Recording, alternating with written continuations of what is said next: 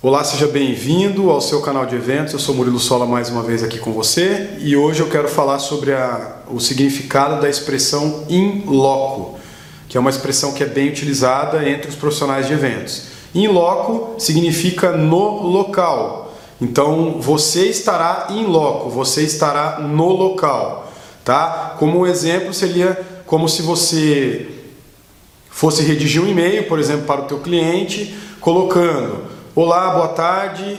É, a visita técnica foi agendada para a data de tal e eu estarei em loco. Você está dizendo para o cliente que você estará no local, presencialmente. Tá? É uma expressão bem utilizada.